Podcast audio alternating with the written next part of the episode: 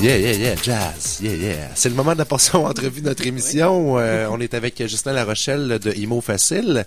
Alors, euh, Justin qui travaille dans le domaine de l'immobilier. En fait, sa devise, c'est que l'immobilier doit être facile pour tous, bien que ça semble évidemment souvent compliqué puis inaccessible aux yeux de plusieurs. Euh, Justin démontre clairement que c'est une fausse croyance puisque c'est tout à fait réalisable.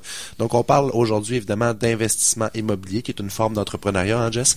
Oui, moi, j'arrête pas de le répéter. Les gens veulent entreprendre en immobilier ils laissaient par eux-mêmes. Puis je leur dis toujours, là, il existe tellement maintenant des moyens d'apprendre puis de s'éduquer. Parce que faire des erreurs, ça coûte cher. en immobilier, ça peut coûter cher. Justin va pouvoir nous On va en parler. Maintenant, Justin se voit à l'enseignement puis à aider ses clients avec du coaching à dénicher, à dénicher les meilleures opportunités d'affaires. Il applique lui-même ses méthodes parce que lui, il est aussi investisseur immobilier. Il réalise plusieurs transactions euh, par année. C'est un gars de la bosse, Justin Larochelle. Je suis content de savoir ça. Un gars avec un esprit entrepreneurial euh, très fort. Justin a complété un MBA euh, également euh, un esprit analytique qui permet de faire euh, des bonnes acquisitions. Et puis, ça fait une quinzaine d'années, Justin, qui est en immobilier, épaulé avec plusieurs recherches dans le domaine. En 2008, il a mis en ligne son site internet imofacile.ca. Ça le dit, hein, rendre ça facile l'immobilier, j'aime ça. par lequel il dévoile les meilleures stratégies pour investir en immobilier avec succès. Il y a également des soirées d'information. C'est un, une communauté Imo Facile en réalité que Justin a réussi à bâtir, impliqué dans trois domaines en particulier qui sont la conversion euh, en condo d'un immeuble à revenus, les flips, donc on va en parler, achat, rénovation, revente et les immeubles à revenus. Juste un chroniqueur au Journal de Montréal, Journal de Québec, euh, il est également, euh, il publie une infolette à chaque deux semaines sur le site Imo Facile. Il y a 21 000 lecteurs, c'est capoté. Puis, euh, on le voit souvent à deux filles le matin. C'est toi, c'est toi la troisième fille? Euh, je sais comment ça marche, toi là. J'ai hâte que tu nous en parles. Ben, bon matin, Gislain. Bon matin. merci. Bon matin, vous aussi. Merci d'avoir accepté l'invitation. Gislain qui est chroniqueur également dans notre blog, ben Entraîne tes finances puis Entraîne ta fibre. Puis ce matin, ben on voulait parler de toi tout d'abord en entrée d'émission. Euh, J'en ai fait une petite description, mais c'est quoi cette passion-là pour l'immobilier? Ça part de où? Mais la passion, ça part un peu de, de mon frère. Mon frère, à 18 ans, il a commencé à acheter des immeubles, puis il est plus jeune que moi. Je me suis dit, qu'est-ce qui se passe, Tavarouette? Pourquoi tu achètes des immeubles? Il, était, il est comptable. Puis il dit, je commence à acheter des immeubles. Oui, mais t'as pas d'argent, qu'est-ce que tu fais pour acheter des immeubles? Puis euh, puis acheter, acheter, acheter. À chaque année, il achète un immeuble. Il grossait et c'est de là est venue ma passion et j'aime beaucoup l'immobilier, j'aime le toucher, j'aime la brique, j'aime rénover, j'aime tout ce qui a rapport avec ça. Fait que c'est de là qui est parti. C'est mon jeune frère qui m'a initié à l'immobilier. Mais étiez-vous dans le domaine euh, connexe ou euh, vous faisiez quoi à ce moment-là? Pas du tout. Moi, j'étais ingénieur, j'étais ingénieur de formation. Ça fait que j'ai une job très cartésienne, là, que tu rentres à 8 heures le matin, puis tu sais pas à quelle heure tu sors le soir, là, à peu près, là. fait que, là, puis à un moment donné, j'ai dit, OK, je laisse. Fait que j'avais une maison. J'ai dit, je vais aller chercher l'argent sur ma maison, l'équité, et je vais acheter mon premier bloc. Et j'ai encore ce bloc-là, ça date des années 80, 90. J'ai encore le bloc. Et je suis super heureux maintenant d'avoir fait ce move-là et d'être un entrepreneur à temps plein. Mais étiez-vous dans la région de la Beauce ou vous aviez déménagé à ce moment-là? Ben, je suis originaire de la Beauce. J'ai fait mon cégep, euh, mon cégep euh, à Lévis-Lauzon. OK. L'université en ingénierie, j'étais ingénieur électrique à l'université de Sherbrooke. Et par la suite, en sortant de, de, de Sherbrooke, j'ai été trois ans à Mississauga en tant que gestionnaire de projets. Fait que encore des projets en immobilier, en machinerie que je faisais. Et par la suite, j'ai été à Sainte-Julie. Et là, c'est là, quand je suis arrivé à Sainte-Julie, ça arrive sud de Montréal, que j'ai décidé d'acheter mon premier bloc avec l'aide de mon frère. Souvent, euh, on dit que l'important, c'est la première achat, la première maison, permet d'avoir un levier pour acheter d'autres choses.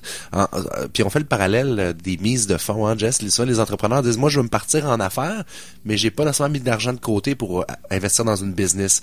Mais souvent, le parallèle qu'on voit en immobilier, c'est que les gens mettent de côté de l'argent, soit un REER ou peu importe, pour s'acheter une première maison. Toi, est-ce que tu considères que c'est vraiment ça qui est important? D'abord et avant tout, première affaire, si vous écoutez ce matin que vous êtes locataire, achetez-vous une maison le plus vite possible. Est-ce que tu partage un peu ce point de vue-là? Oui, je partage ça parce que tu arrêtes de payer de l'argent que tu jettes d'un trou. OK? Parce que locataire, tu réussis jamais à accumuler de l'argent. Puis qu'est-ce qui arrive? C'est quand on est entrepreneur, quand on achète notre première maison pour qu'on continue, qu'est-ce qui arrive? C'est que tu te forces à sauver. C'est exactement ça. C'est qu'à chaque mois, t'as pas le choix, tu dois payer ton hypothèque, tes taxes. Et souvent, j'analyse plusieurs dossiers par, par année.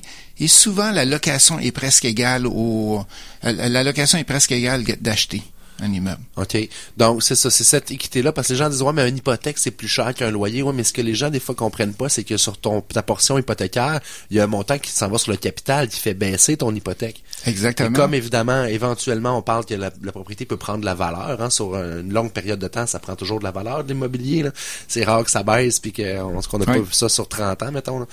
Donc, euh, c'est cette équité-là qui, toi, t'a permis d'acheter ton premier bloc dans le Exactement. Fait que le, j'ai fait des calculs, OK? Des calculs assez simples. J'ai regardé si une personne met 5% de mise de fonds qui utilise l'assurance SCHL, qui permet de mettre 5 et une personne qui va attendre 3, 4, 5 ans et qui va mettre 20% de mise de fonds sans avoir à, payer la prime SCHL.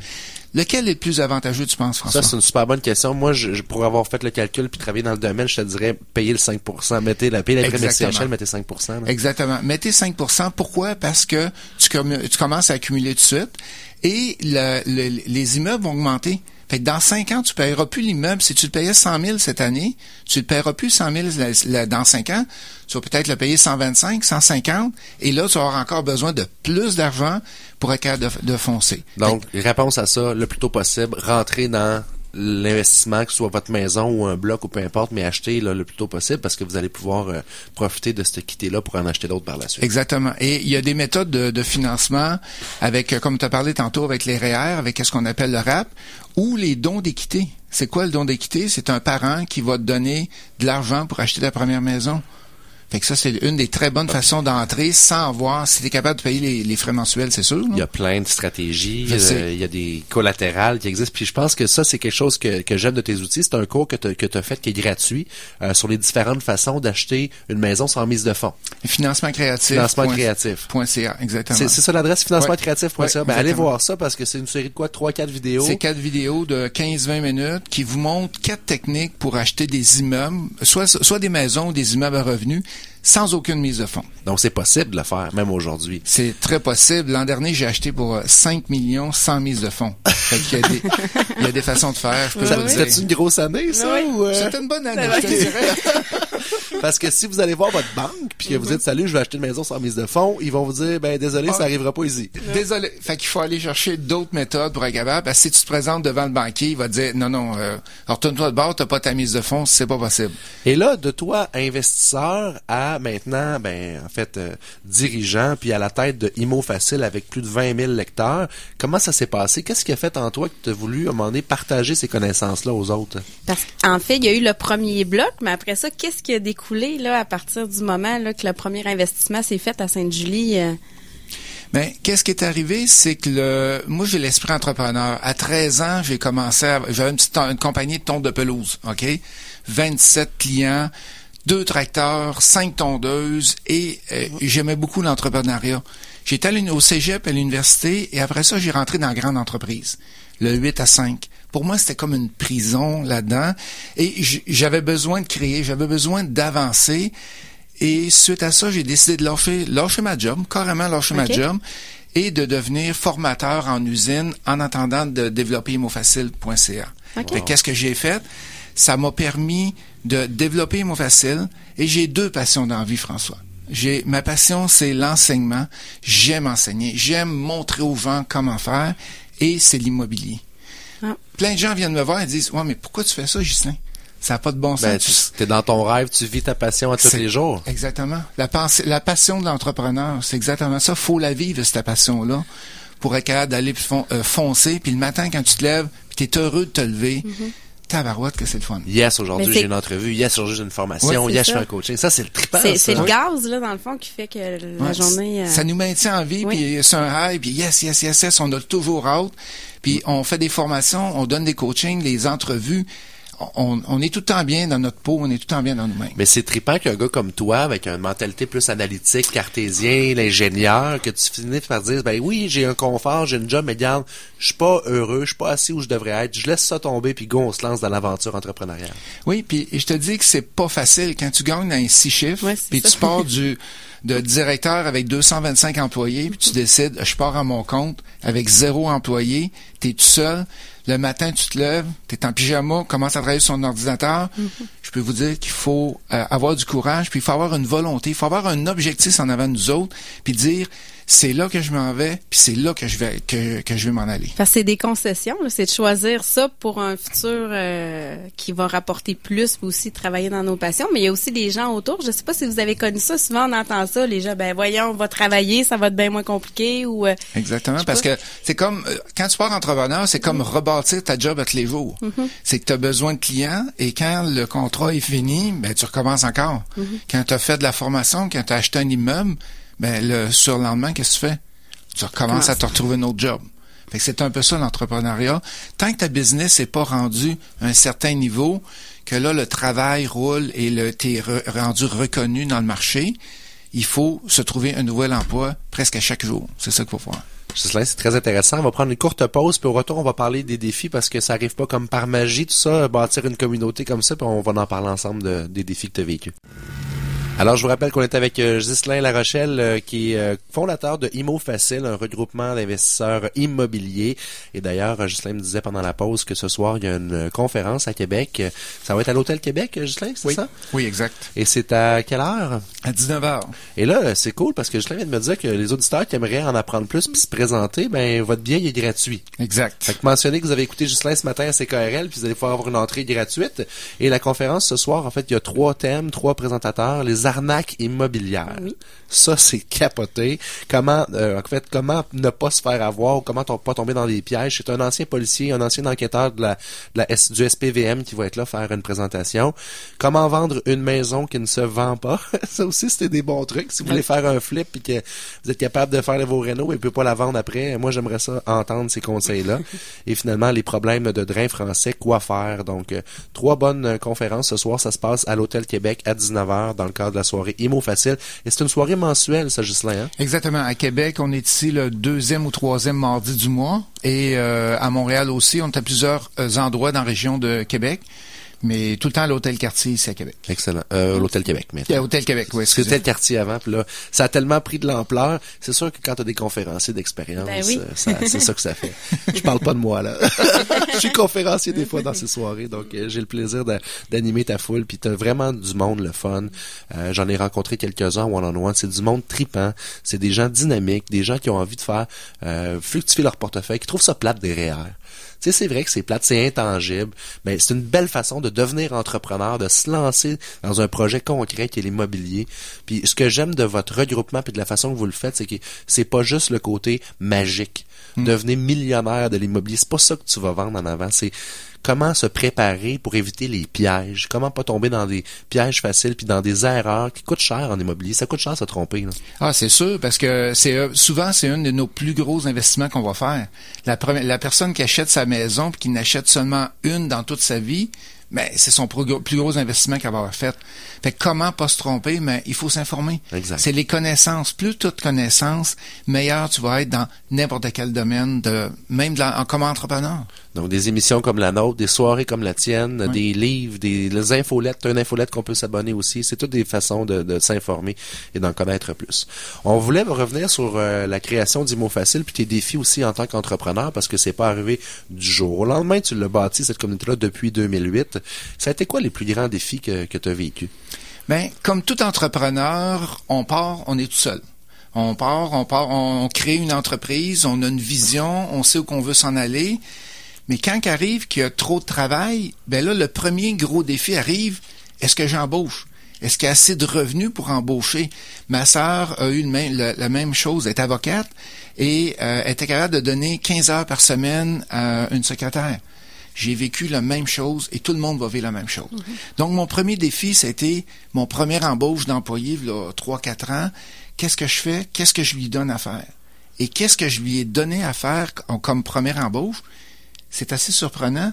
Je lui ai donné de monter des procédures, de monter toutes mes étapes, ma systématisation de mon de, ma, de ma business. C'est pas surprenant du tout venant d'un ingénieur, by the way, là. Mais c'est surprenant dans le sens qu'on voit pas ça souvent dans l'entrepreneuriat. Non, exactement. Puis ça, c'était mon deuxième défi. Comment qu'on peut retirer l'entrepreneur de son entreprise? Tranquillement, ben, t'as pas le choix. Faut que tu des procédures. J'ai 202 systèmes automatisés dans ma business. J'ai 72 procédures. On vient une soirée mensuelle comme ici à Québec et euh, chaque personne a sa liste de choses à faire. On n'oublie jamais rien. Pourquoi? Parce qu'on a des étapes à suivre. On a deux jours avant, il faut parler avec les conférenciers. Quand on arrive la soirée même, bon, qu'est-ce que tu as besoin comme équipement pour venir à ta soirée? Fait il n'y a pas de roche. On veut pas devenir des, comme entrepreneur des compagnies comme on dit, des pompiers. On essaie d'éteindre des feux. Fait que c'est pas ça qu'il faut faire. Fait que systématiser, automatiser le tout, c'est là que vous allez devenir un meilleur entrepreneur. Mais juste pour rajouter, là, souvent, moi, moi je vois ça, là, les entrepreneurs, là, c'est des bons pompiers. Là. Ils ont tellement trop de choses à faire qu'ils font juste éteindre des feux. Ils prennent pas le temps de circuler puis de dire bon ben maintenant comment je règle mes problèmes pour que ça ça ben, Ça gruge l'énergie, ça, ben à long terme. Là, c'est pas souvent c'est pas des cas faciles. Là. puis t'es pas capable de si tu fais juste éteindre des feux, t'es pas capable d'avancer. Pourquoi? Parce que tu es juste en mode réaction, t'es pas en mode essayer de voir en avant qu'est-ce qui va arriver. Fait qu'est-ce qu'il faut faire, c'est un petit truc. Vous avez un problème qui vous arrive aujourd'hui, que ce soit une petite chose, vous oubliez, vous avez une conférence, vous rencontrez un client, vous oubliez votre stylo, votre calculatrice, n'importe quoi, mais faites-vous des listes, faites-vous des procédures. Qu'est-ce que je dois faire quand je rencontre mon premier client? C'est quoi j'ai besoin d'avoir? J'ai-tu besoin d'un PowerPoint? J'ai-tu besoin de mon ordinateur? J'ai besoin de quoi exactement pour que les prochaines fois, ça se répète pas? Pour quelqu'un qui sait pas dans sa force de faire des procédures ou plus le côté, euh, parce qu'il y a des gens, par exemple, sont plus... Euh, dans la créativité. Ben oui, ils sont moins un peu euh, terre à terre. Mais là, souvent, qu'est-ce qu'il faut faire? Il faut sortir l'idée. Vous êtes créatif, vous êtes créatif, faut sortir l'idée et se faire aider. La première personne que tu vas embaucher, souvent, met là pour faire ça. J'ai, nous sommes neuf employés au, au bureau Imo Facile et 33% de mes employés sont pour l'automatisation et j'ai trois programmeurs au bureau. Wow.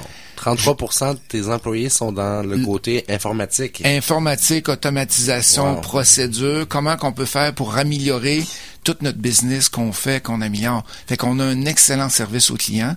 Pourquoi? Parce que tout est systématisé. Un client appelle au bureau, il a besoin de telle chose. Bon, ben, il, la, la, personne du service à la clientèle sait quoi répondre parce que on a, on a enseigné quoi répondre dessus.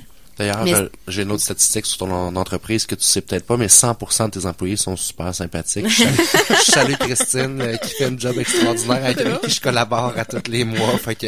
Mais c'est le fun de bien s'entourer. Ça, c'est important aussi. Là. Puis les gens, ils comprennent peut-être pas. Tu sais, euh, c'est compagnie en immobilier qui parle quand même d'immobilier. Puis 33% c'est des gens qui travaillent en informatique. Des fois, c'est pas des... Ben, c'est Écoute, mon beau-père m'a parlé d'une histoire justement hier. Je dînais avec. Il, il, j'étais allé à New York dans une petite shop de vélo. Je rentre là, c'est grand comme le studio aussi, c'est tout petit. Il y a des vélos partout cordés. Il y a une employée qui est là, qui me répond, qui répond un peu à mes questions. Elle m'amène en arrière dans le backstore, j'ouvre la porte. Il y a six employés sur des ordinateurs en train de faire du codage, puis des, des réseaux sociaux, puis de la stratégie, puis comme tu dis, des systèmes. C'est fou, ça. Mm. Mais je pense qu'on est rendu là aujourd'hui. C'est ce qui va faire qu'une business comme la tienne, c'est sûr que toi, c'est différent parce que t'es pas dans le commerce au détail, mais mettons, on parle du commerce au détail qui est en train de, de, de, changer complètement sa façon de faire, mais faut aller vers ça, de la systémisation, comme tu dis. Puis des logiciels, là, que t'en as plein, là, que tu travailles, puis que c'est des, toutes des étapes, comme tu dis. Il arrive, OK, étape numéro un, on fait telle affaire. Étape numéro deux, c'est telle affaire. Si le client répond de telle façon, on passe à l'étape 3 ou l'étape 4. sais Tout est là de façon automatisée. Puis maintenant, on est capable avec des logiciels de tout faire ça automatisé. Moi, j'ai mes envois de courriel que je fais toutes les deux semaines, un infolette que je n'ai plus de 500 d'écrits. Wow. Une infolette. Mais là, c'est des écrits depuis que tu as commencé. Depuis que j'ai commencé en 2008. Mais ça, je veux qu'on en parle parce que souvent, c'est un défi. L'entrepreneur, il sait qu'il faut faire des infolettes. Mais d'un, c'est de prendre du temps pour sortir de son quotidien puis écrire ça. Toi, tu le fais-tu de façon récurrente à toutes les semaines ou tu t'assois un moment donné puis t'en écris pour trois mois ou? Non, moi, à cause de la créativité, je suis pas capable de l'écrire pour trois mois. Fait que je vis le au moment au moment présent. Fait que un lundi matin, ok. Qu'est-ce que je fais, c'est que je je fais beaucoup de procédures d'écriture avant de commencer à travailler. Fait que je commence à 7 heures le matin, j'arrive au bureau vers 9h, 9h30 et j'ai, écrit mes textes le matin. Fait que c'est une, si j'ai réservé du temps à moi pour l'écriture chaque matin. Donc, tu as une inspiration du moment avec ce que tu as vécu la veille ou le- la semaine d'avant. Ou les nouvelles. On va, Ouais. on regarde les nouvelles. Là, là, on est dans le temps des, des nouveaux acheteurs, là, parce qu'avant le 1er juillet, les locataires veulent sortir des, des logements. Fait qu'on va écrire beaucoup, je vais écrire beaucoup de temps-ci sur les premiers acheteurs. Comment se trouver une hypothèque? Comment évaluer une maison que, que tu veux acheter? Fait que j'y vais au temps de l'année aussi avec ça. C'est-tu de la même façon que tu écris quand tu fais un article pour le journal? C'est le même principe. Même ouais. principe. Exactement. ouais, Wow. Même principe. Fait qu'on essaie tout le temps de trouver qu'est-ce qui va faire que une personne va nous lire, qui va nous trouver intéressant. Fait que dans chaque article, il faut qu'il y ait, comme on dit en, québécois, il faut qu'il y ait de la viande. Si tu fais juste faire parler pour parler, Ou une infopub déguisée. une là, tu info sais, pub là, ouais. déguisée, ça sert à rien. Fait qu'il faut qu'il y ait de la vente. Faut que je me dis qu'est-ce que le client peut, le lecteur, excusez, qu'est-ce qu'il peut faire en finissant la lecture pour avoir appris quelque chose? C'est ça qu'il faut faire. faut tout le temps penser à ses clients comme entrepreneur. Qu'est-ce que on veut que l'expérience du client soit Wow, quand il sort puis qu'il a suivi une formation avec toi, qu'il a fait un coaching avec toi, qu'est-ce que tu veux exactement qu'il est sorti? Parle-nous-en du coaching parce que je pense que c'est l'évolution naturelle après la formation ou après la conférence. Les gens qui en veulent plus, là. tu sens que là, ils en mangent puis ils aimeraient ça vraiment le réaliser concrètement dans l'action. C'est quoi l'offre que tu as développée avec ça? Ben, qu'est-ce qu'on regarde, nous autres, c'est la pratique. Il y, a, il y a des statistiques au Canada qui ont été sorties. Si tu suis un cours et que tu fais juste suivre un cours théorique, de 5 à 8% des gens vont passer à l'action. Seulement 5 à 8 C'est pas pas beaucoup. Puis pensez-y, vous êtes en grande entreprise présentement, votre boss, vous, il vous force pas, mais presque d'aller suivre un cours. C'est quoi les, les chances que, mis en, que tu mettes en application tous ces apprentissages-là sont très faibles. Fait que qu'est-ce qu'on a développé, nous autres, c'est la partie pratique. Qu'est-ce qu'on fait pour rendre la théorie, la rendre le plus pratique possible? Fait qu'on va aller visiter des maisons Sur le terrain avec les, sur les le terrain. ouais. Fait qu'on a des petits groupes de, de, de formation, de coaching qu'on fait. On va visiter des maisons. On fait plusieurs tournées dans Québec, dans, dans Lévis. On visite normalement entre 4 à 6 maisons par jour. Wow. Et on regarde, c'est comment qu'on fait une inspection, une visite des lieux qu'on appelle. OK? Après ça, on va aller voir comment qu'on calcule les rénaux de la maison. Comment qu'on calcule les comparables? On a un courtier immobilier qui va nous aider à sortir les comparables de la valeur de la maison. Fait que si la maison vaut 300, il demande 200, tu as 50 000 de rénaux, ben tu as un certain profit. Et après ça, on s'en retourne, on s'en va au restaurant et on fait les offres d'achat directement avec le courtier. Wow. Fait que c'est l'apprentissage de la théorie à travers la pratique et tu signes dans le bas de la feuille à la fin de la journée. Capoté. Fait que c'est très concret, là. C'est très concret. Il y en a beaucoup qui ont de la misère, mais c'est correct. On respecte ça, ça va aller plus tard. Hey, je veux que tu partages avec nous. Il doit y avoir des affaires bien spéciales qui arrivent lors de ces visites-là. Tu sais, écoute, as-tu des affaires euh, flyées que tu as vues dans des maisons que ça n'a pas de bon sens, là, des installations dangereuses ou des, des ramancheux qui ont pas tenté de quoi, là? Qu'est-ce que tu as vu? Euh, on voit souvent, des- les, les pires qu'on voit, c'est les maisons de potes qu'on appelle. Ah ouais. Maisons, ça c'est incroyable, c'est à moitié démoli. Et les gens disent, ah, la maison vaut seulement 80 000. Puis un coup, on va l'avoir rénovée, on va la vendre 200, 250 000. Mais la peinture décalote de partout.